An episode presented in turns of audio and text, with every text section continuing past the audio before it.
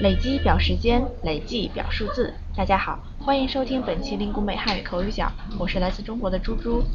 大家好，我是右边，来自韩国。右边，好久不见啊，最近汉语学的怎么样？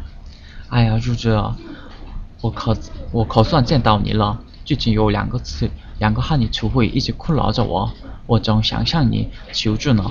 是吗？那你说说看，看大家知不知道？我最近看到看到了两个词，叫雷击，还有雷击，一个一声，一个四声，这两个词好像到底有没有区别？我感觉好像是一个意思。哦，你说这两个词听起来确实很相似，不过意思上还是有着本质的区别的。这样吧，我来造两个句子，右边你听听有没有什么不同？好吧，你说吧。嗯，第一个句子是。前几个月的工作量累积起来，我已经完成了全年的工作任务。第二个，一场球赛打下来，姚明累计得了四十一分，怎么样？听出区别了吗？我觉得第一个句子是时间的累积，第二个是数字的累积，是吗？对，没错，你基本抓住了重点。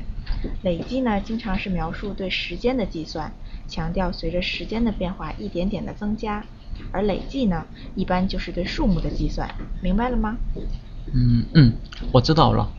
经过两年在中国生活的累积，我不仅了解了更多的中国文化，汉语词汇累计也也有三千多了。